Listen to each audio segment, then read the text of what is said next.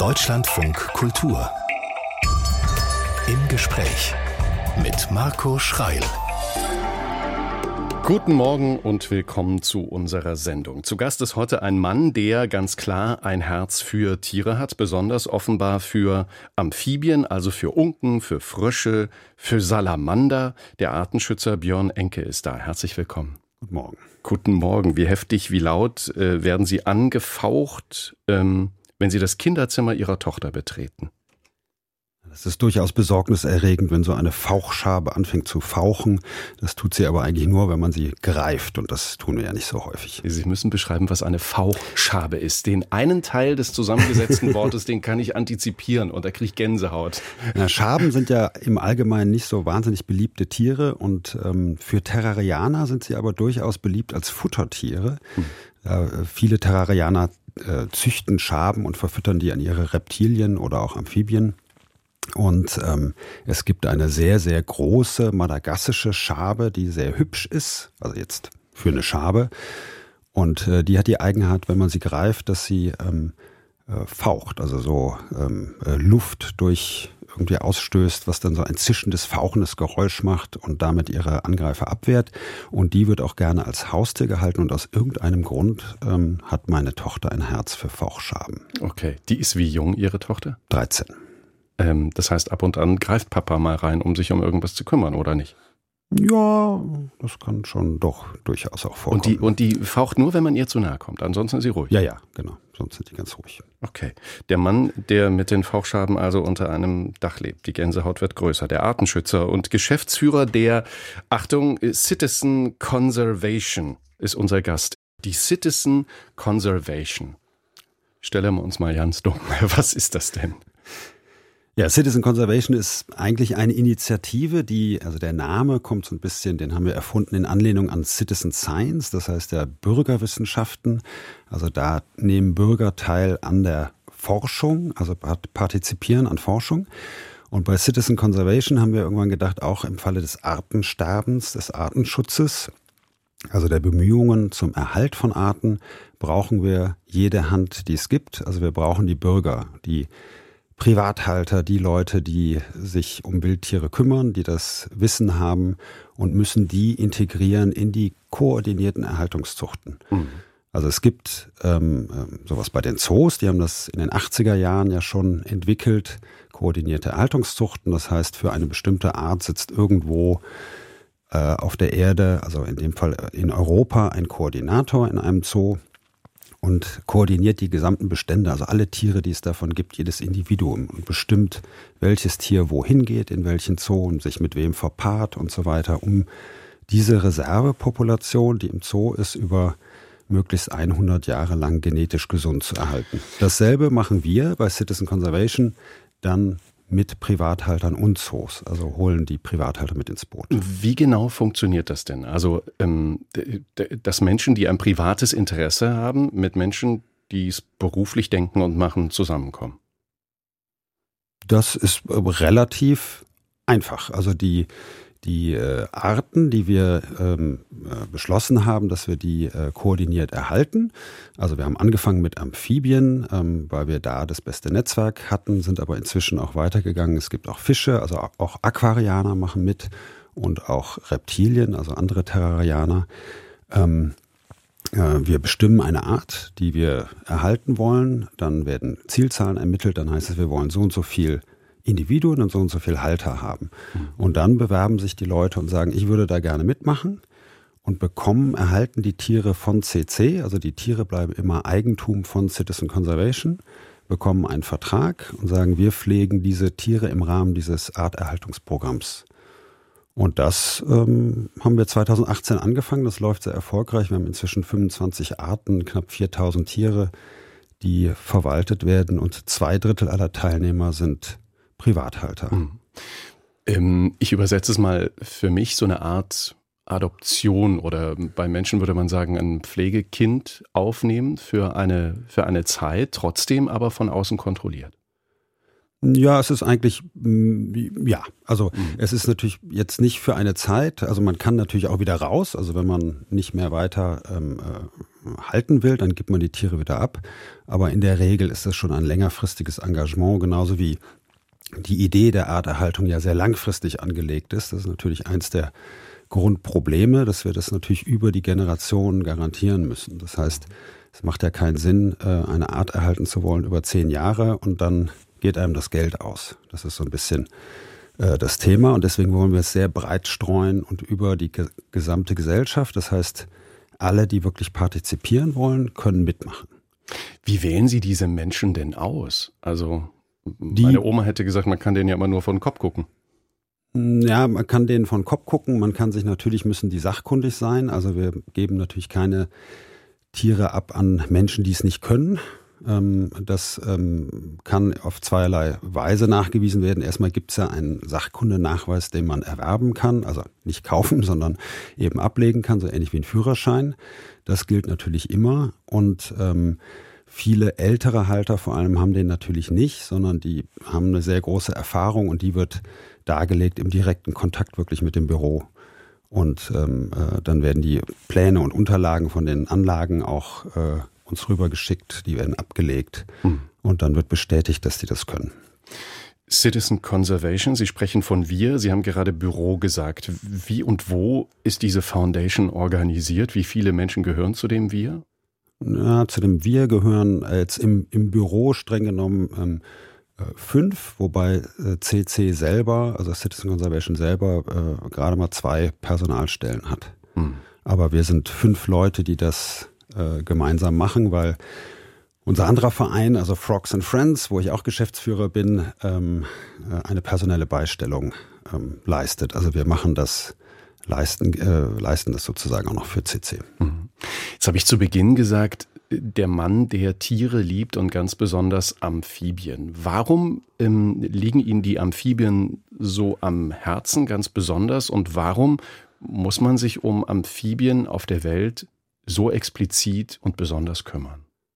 Na, die zweite Frage ist einfacher. Also Amphibien sind die äh, weltweit am stärksten von der Ausrottung bedrohten äh, Arten als Klasse. Also die, die amphibische Klasse, das hat damit zu tun, dass die ähm, ja so eine zweigeteilte Lebensweise haben. Also die Larven oder Quappen sind im Wasser, sind eigentlich ganz andere Wesen als dann die erwachsenen Tiere, die oft dann an Land leben.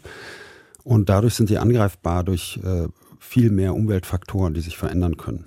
Mhm. Also wenn es eine Verschmutzung des Wassers gibt, äh, sterben die Larven und ähm, wenn es an, an Land irgendwas passiert, äh, sterben die Erwachsenen. Und ähm, da, das hat dazu geführt, dass über 40 Prozent aller Amphibienarten weltweit inzwischen bedroht sind.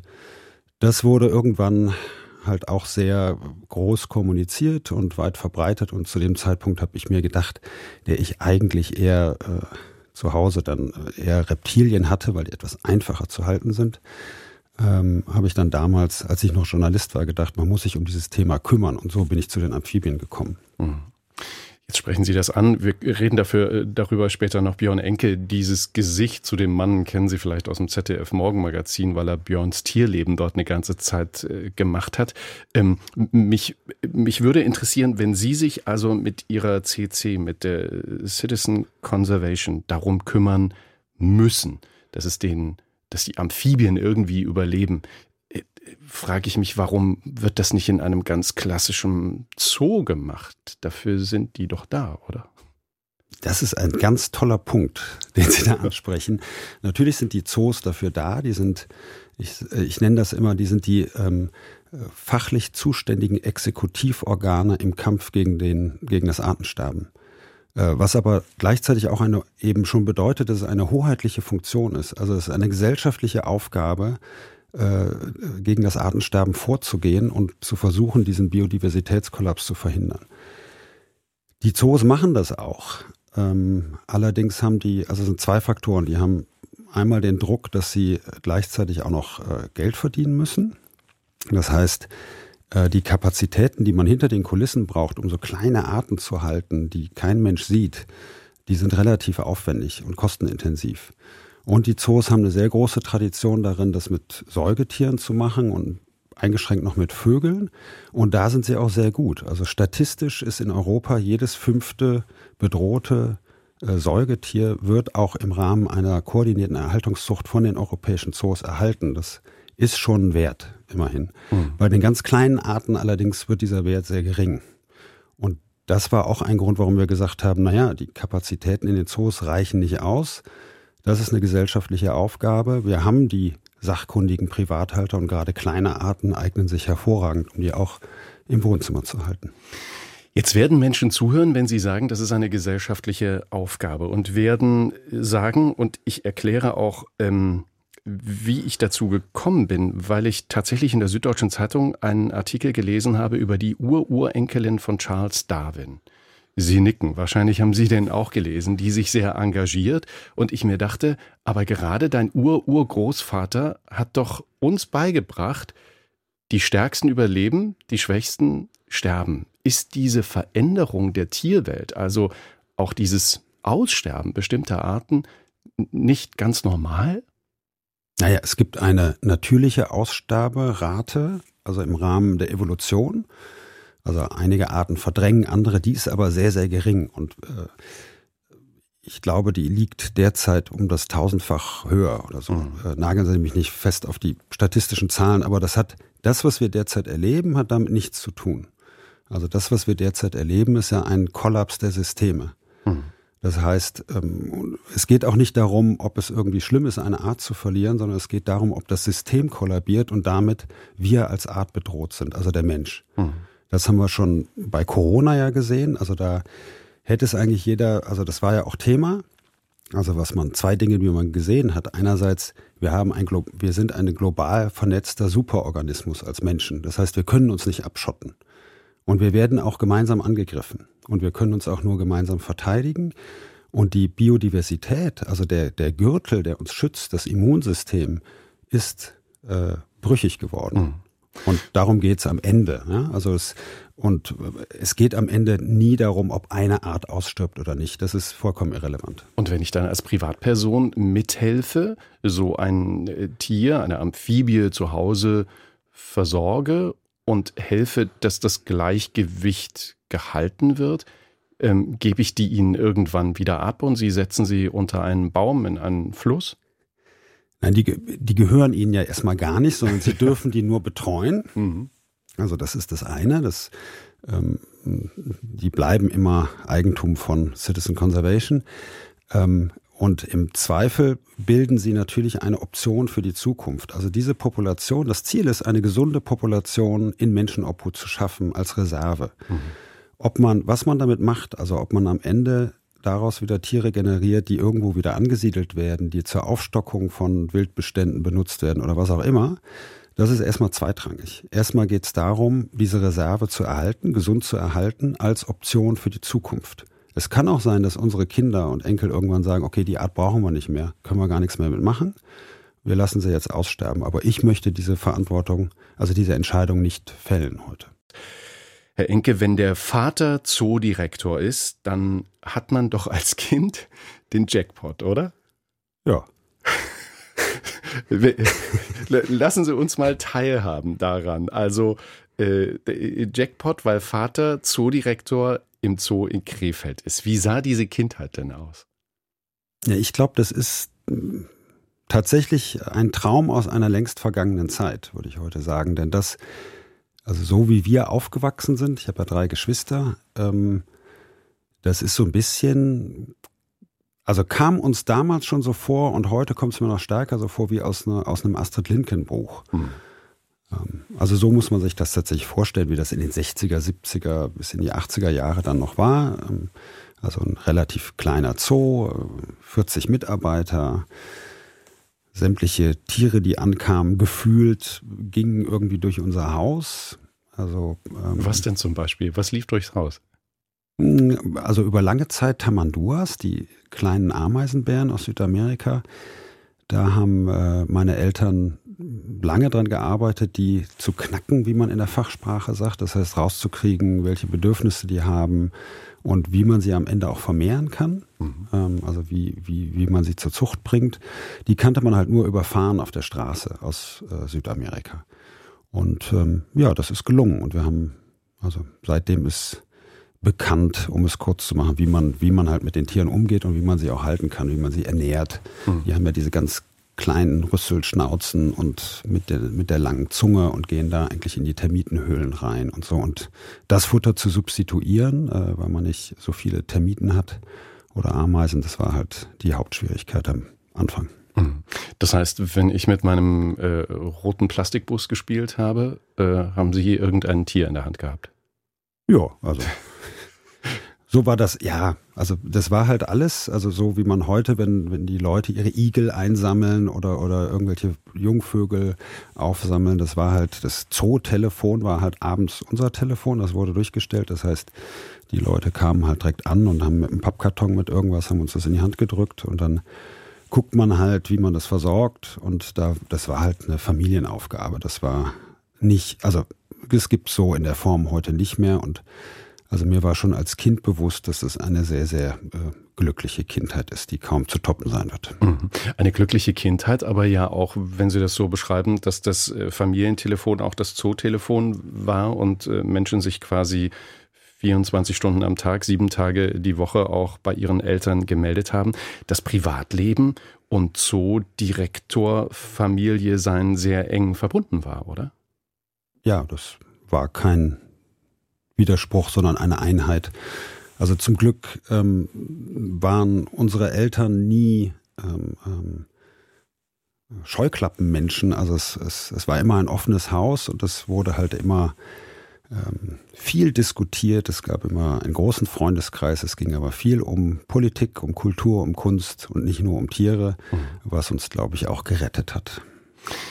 Ähm, ich versuche mir das gerade vorzustellen. Äh, drei Kinder zu Hause, da kommen andere Kinder zum Spielen. Äh, ich hatte die Ansage meiner Eltern, ihr könnt auf diesem Wäscheplatz hinterm Haus, könnt ihr spielen, was ihr wollt, aber seht bitte zu, dass dieser matschige Ball nicht in die frisch gewaschene Wäsche von der Nachbarin Frau Feige fällt. Gab es bei Ihnen auch so Regeln? Ja, es waren die Regeln da, wo gefährliche Tiere sind. Hm. Durfte man nicht hin. Also das wussten wir aber dann schon. Also das, der einzige Graubereich ähm, war der Heuboden wahrscheinlich auf dem Hof, wo man natürlich auch gerne gespielt hat und was der Futtermeister, der gestrenge Karl Groß, nicht mochte und uns dann regelmäßig daraus gezogen hat. Der gestrenge Karl Groß. So, jetzt haben wir aber Kinder trotzdem ab und an, äh, finden sie den Weg, was zu tun, was eigentlich verboten war. Was war so, äh, was war so das Erlebnis, wo sie ihren äh, Freundinnen und Freunden gesagt haben, bloß nicht meinem Vater erzählen? Ehrlich gesagt, habe ich das, glaube ich, nicht. Dann waren Sie ein sehr, sehr anständiges Kind. Ja, also auch wahrscheinlich sehr frei aufgewachsen. Und mhm. vielleicht auch, ja, aber so jetzt so irgendwie ad hoc so eine, irgend so eine schlimme Geschichte, nö. Wie nah durften Ihnen die, das haben wir im Vorgespräch besprochen, Mähnenwölfe kommen? Naja, die, die Mähnenwölfe, das sind ähm, die hübschesten Wölfe, die es gibt. Also der gestiefelte Kater sozusagen, der gestiefelte Wolf Lateinamerikas, also ganz rot mit schwarzen langen Beinen.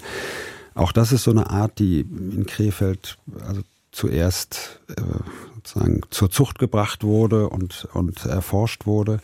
Und da hatte ein Weibchen mal eine Gebärmutterentzündung, sodass mein Vater und ich die drei Jungtiere mit der Hand aufgezogen haben. Mhm weil die damals noch so wertvoll waren, dass man halt jedes Jungtier wirklich auch äh, aufziehen wollte. Und es natürlich auch sehr, sehr schwer ist zu entscheiden, dass man das nicht tut. Mhm. Und ähm, das waren natürlich vollkommen fehlgeprägte Tiere, die da rausgekommen sind, weil die wie Hunde auf meinen Vater und mich geprägt waren. Aber es gibt natürlich auf der anderen Seite, so ehrlich muss man auch sein, nichts Schöneres. Mhm so eine ganz besondere Erinnerung zu haben. Das kann ich mir gut vorstellen. Wenn Sie von Ihrem Vater erzählen, dann leuchten die Augen und ähm, das zu Recht, weil Ihr Vater ja, so wie ich das für mich wahrnehme, wohl ein ein sehr, sehr fortschrittlicher Denker dieser Szene war. Vom Affentropenhaus hat wahrscheinlich nicht nur jeder in Nordrhein-Westfalen schon was gehört durch diesen schrecklichen Brand vor drei Jahren. Aber ähm, dieses Affenbrothaus, äh, Entschuldigung, dieses Affentropenhaus aufzubauen, ähm, wird ja wahrscheinlich ein ganz besonderer Moment in Ihrer Familie gewesen sein, als es losging. Wie erinnern Sie diesen Moment denn? Das erinnere ich nicht so genau, weil ich da noch zu klein war. Also es war tatsächlich, äh, glaube ich, 1975, da war ich vier, als es eröffnet wurde. Ich erinnere mich dann an die Tiere, die kamen, also die ja zum Teil dann bis zum Schluss auch da waren. Ähm, und, und ich erinnere mich, dass ich irgendwie fotografieren konnte. Am Sonntag sollte ich mal hingehen und die Schlangen fotografieren, die davor standen. Ähm, äh, also kurz nachdem das eröffnet war. Ähm, nee, also so von der Kindheitserinnerung war das, für uns war das total normal. Also es war halt, das Spektakuläre an dem Haus war halt aus heutiger Sicht oder auch aus damaliger Sicht, dass es das erste Mal war, dass Menschenaffen ohne Gitter und Glas Trennung von den anderen, von den Besuchern und von den Menschen, von der Atmosphäre gehalten wurden. Äh, das war damals sehr umstritten, weil man dachte, man muss sie sehr steril halten, weil sie halt sehr anfällig sind gegenüber respiratorischen Krankheiten. Ähm, das hat sich nicht durchgesetzt, sondern heute ist es ja, also würde man das nicht mehr akzeptieren gesellschaftlich, wenn Glas und Gitter äh, dazwischen wären. Und äh, in der Form war das schon, also europaweit, glaube ich, ein Durchbruch für die Tiergarten, Tiergärtnerei. Wie sah denn dieser Berufswunsch des kleinen Björn, des jungen Björn damals aus? Bauer. War mein erster Berufswunsch. Ich wollte auch immer ein Schaf haben. Ich habe das nie bekommen. Ähm, na, das ging dann schon so ein bisschen. Also eigentlich habe ich immer damit kokettiert, auch in den Zoo zu gehen. Ähm, und habe das dann, habe aber nicht mit Biologie angefangen zu studieren, dann das Studium, weil mein Bruder das ja schon gemacht hat und ich außerdem wegen des Zivildienstes dann im Sommersemester angefangen habe, was bei Bio schwierig war. Dann habe ich gedacht, keiner von uns in der Familie, wir schimpfen immer, weil keiner versteht was von Wirtschaft, dann mache ich das mal. Das kann ich mir fast nicht vorstellen. Also ist es dann so, dass wirklich das Ausschlussverfahren gewesen in Ihrem Leben, zu sagen, das, was mein großer Bruder macht, wenn der sich für die ähm, Zoo- und Bauernlaufbahn entscheidet, mache ich das dann eben auf keinen Fall. Und dann auch noch so völlig selbstlos zu sagen, man muss Zoo auch irgendwie bewirtschaften und man muss das Ganze drumherum verstehen, dann studiere ich Volkswirtschaftslehre? Ich weiß nicht, ob man mit 20 wirklich so reflektiert ist. Ähm, nein, mit, mit Bio, das, ich, ich wollte immer Biologie studieren. Dann, äh, ich habe dann nur festgestellt, als ich mit VWL angefangen hatte, wo ich überhaupt keine Ahnung hatte, was das war. Ich habe nur gedacht, Nationalökonomie, das klingt irgendwie jetzt nicht so piefig wie dieses Betriebswirt oder Kaufmann. Aber es klingt schon langweilig. Nein, ich, ich habe mich immer, also ich habe mich immer für Geschichte und Politik äh, interessiert und für Gesellschaft, dachte, das klingt relevant. Okay. Aber dass es so anstrengend ist und so viel, also und eigentlich dann auch wiederum so langweilig, wenn man halt Mathe hasst, ähm, das hatte ich natürlich auch nicht, äh, damit hatte ich auch nicht gerechnet, da war ich etwas überrascht, aber dann war auch mein Ehrgeiz geweckt, es trotzdem äh, durchzuziehen. Weil, Sie sprechen das an, logisch, ein Zoo ein Unternehmen ist. Wo fängt es an und wo hört es auf? Na, Zoo ist, ein Unter ist eins der spannendsten Unternehmen, die es gibt, weil es ein Multiproduktunternehmen ist, äh, ökonomisch betrachtet. Es hat auf der einen Seite natürlich das, was immer im Fokus steht, auch in der öffentlichen Kritik äh, oder im Diskurs heute, diese Freizeit- und Erholungsfunktion äh, für die Bevölkerung. Es hat aber eben im gleichen Maße eben einen Bildungsauftrag, ein Forschungs- und Arterhaltungsauftrag. Und diese letzten beiden genannten ganz extrem sind reine öffentliche Güter ökonomisch betrachtet. Das heißt, es ist wie Landesverteidigung, Infrastruktur. Das kommt über den freien Markt nicht zustande. Da würde selbst die FDP zugestehen, dass man dafür den Staat braucht. Und äh, Artenschutz, Arterhaltung ist genau das Gleiche, genauso wie, wie Klimaschutz. Hm. Und insofern äh, mischt sich das beim Zoo und das ist ganz spannend. Also der steht ja immer im gesellschaftlichen Diskurs. Offensichtlich auch, auch im politischen, wenn Sie das so Auch im politischen hm. natürlich. Also und er hat Anspruch, also als Volkswirt, als Nationalökonom haben die selbstverständlich Anspruch auf äh, öffentliche Subventionen, um diese Aufgaben in diesem Bereich zu erfüllen. Das, was ich vorhin gesagt hatte, eben, sie sind die fachlich zuständigen Exekutivorgane dieser hoheitlichen Aufgabe. Und dadurch, dass sie das in den letzten, gerade in den 30, letzten 30 Jahren seit der Wende und dem globalen, äh, der Euphorie des Kapitalismus, wenn man das mal so äh, nennen darf, wo halt alles über den Markt geregelt werden sollte, haben sich ja auch die Zoos in Deutschland, gerade in Deutschland, sehr stark professionalisiert und haben, haben sehr stark ihre, ihren Eigenanteil erhöht, mhm. auch auf Druck der Kommunen.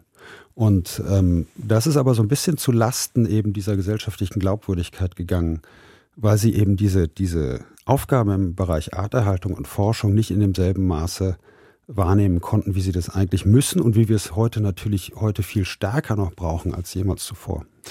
Wer uns jetzt zuhört, wird vielleicht sagen, dieser Björn Enke, der kann sehr gut darüber äh, reden. Sie haben dann aber am Ende auch irgendwie gesagt, auch wenn mein großer Bruder sich sehr engagiert und ich den Umweg über die Volkswirtschaftslehre nehme, die Lunte führt trotzdem zu einem Zoo. Und die Lunte, die endete im Zoo in Magdeburg. Was hat Sie denn genau dorthin geführt? Was, was war denn rund um diese Lunte herum? Naja, Zufall, ne? Also wie alles im Leben, also zu 50 Prozent Zufall äh, und der Rest weiß man nicht. Da haben Sie Marketing gemacht, ne?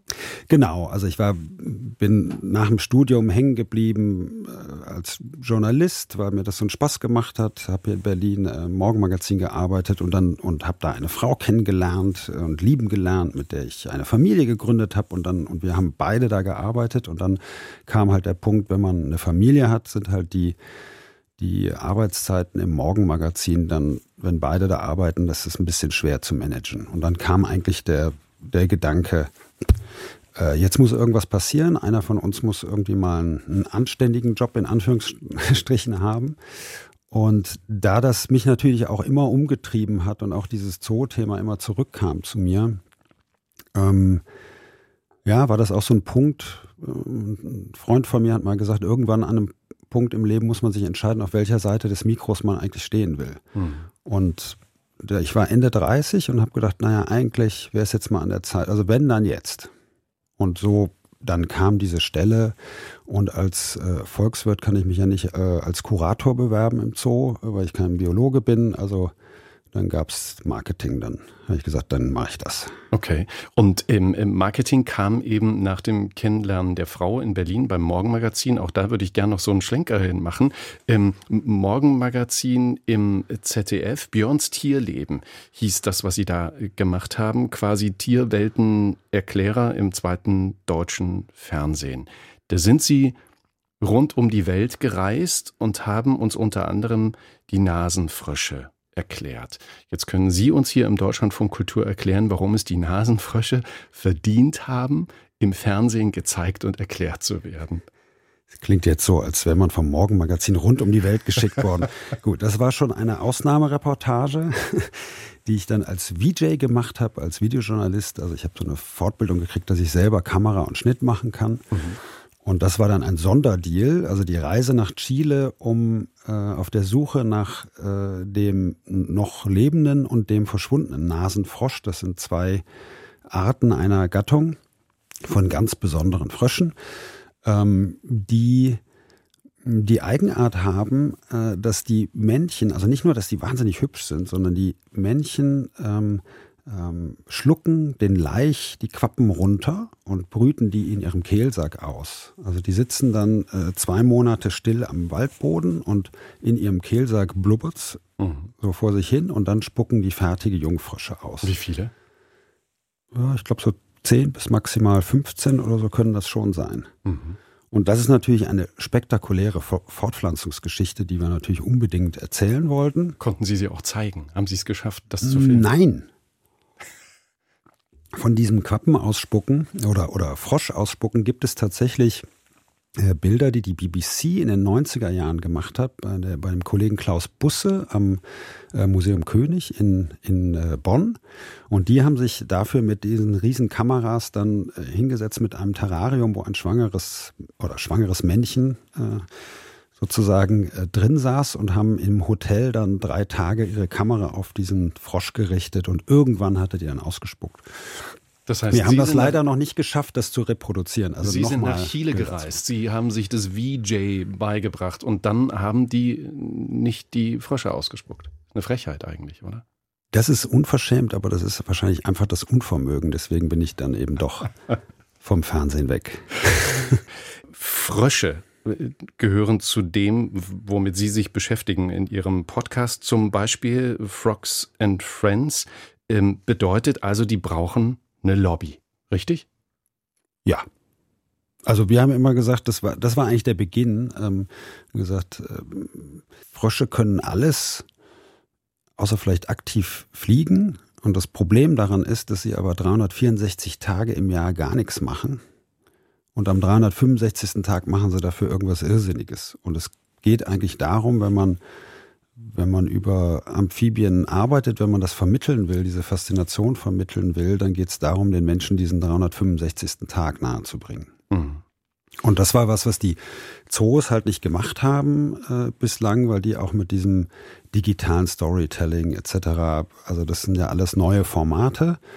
Und ich bin halt hergekommen und habe gesagt, okay, also es ist unsere Aufgabe, 40 Prozent bedroht, also die Zoos müssen sich drum kümmern, aber es ist sehr aufwendig. Und dann entstand daraus Frogs and Friends, weil wir gesagt haben, wir brauchen eine als PR-Agentur für Amphibien, wir brauchen eigentlich äh, die brauchen digitale Verstärkung. Mhm.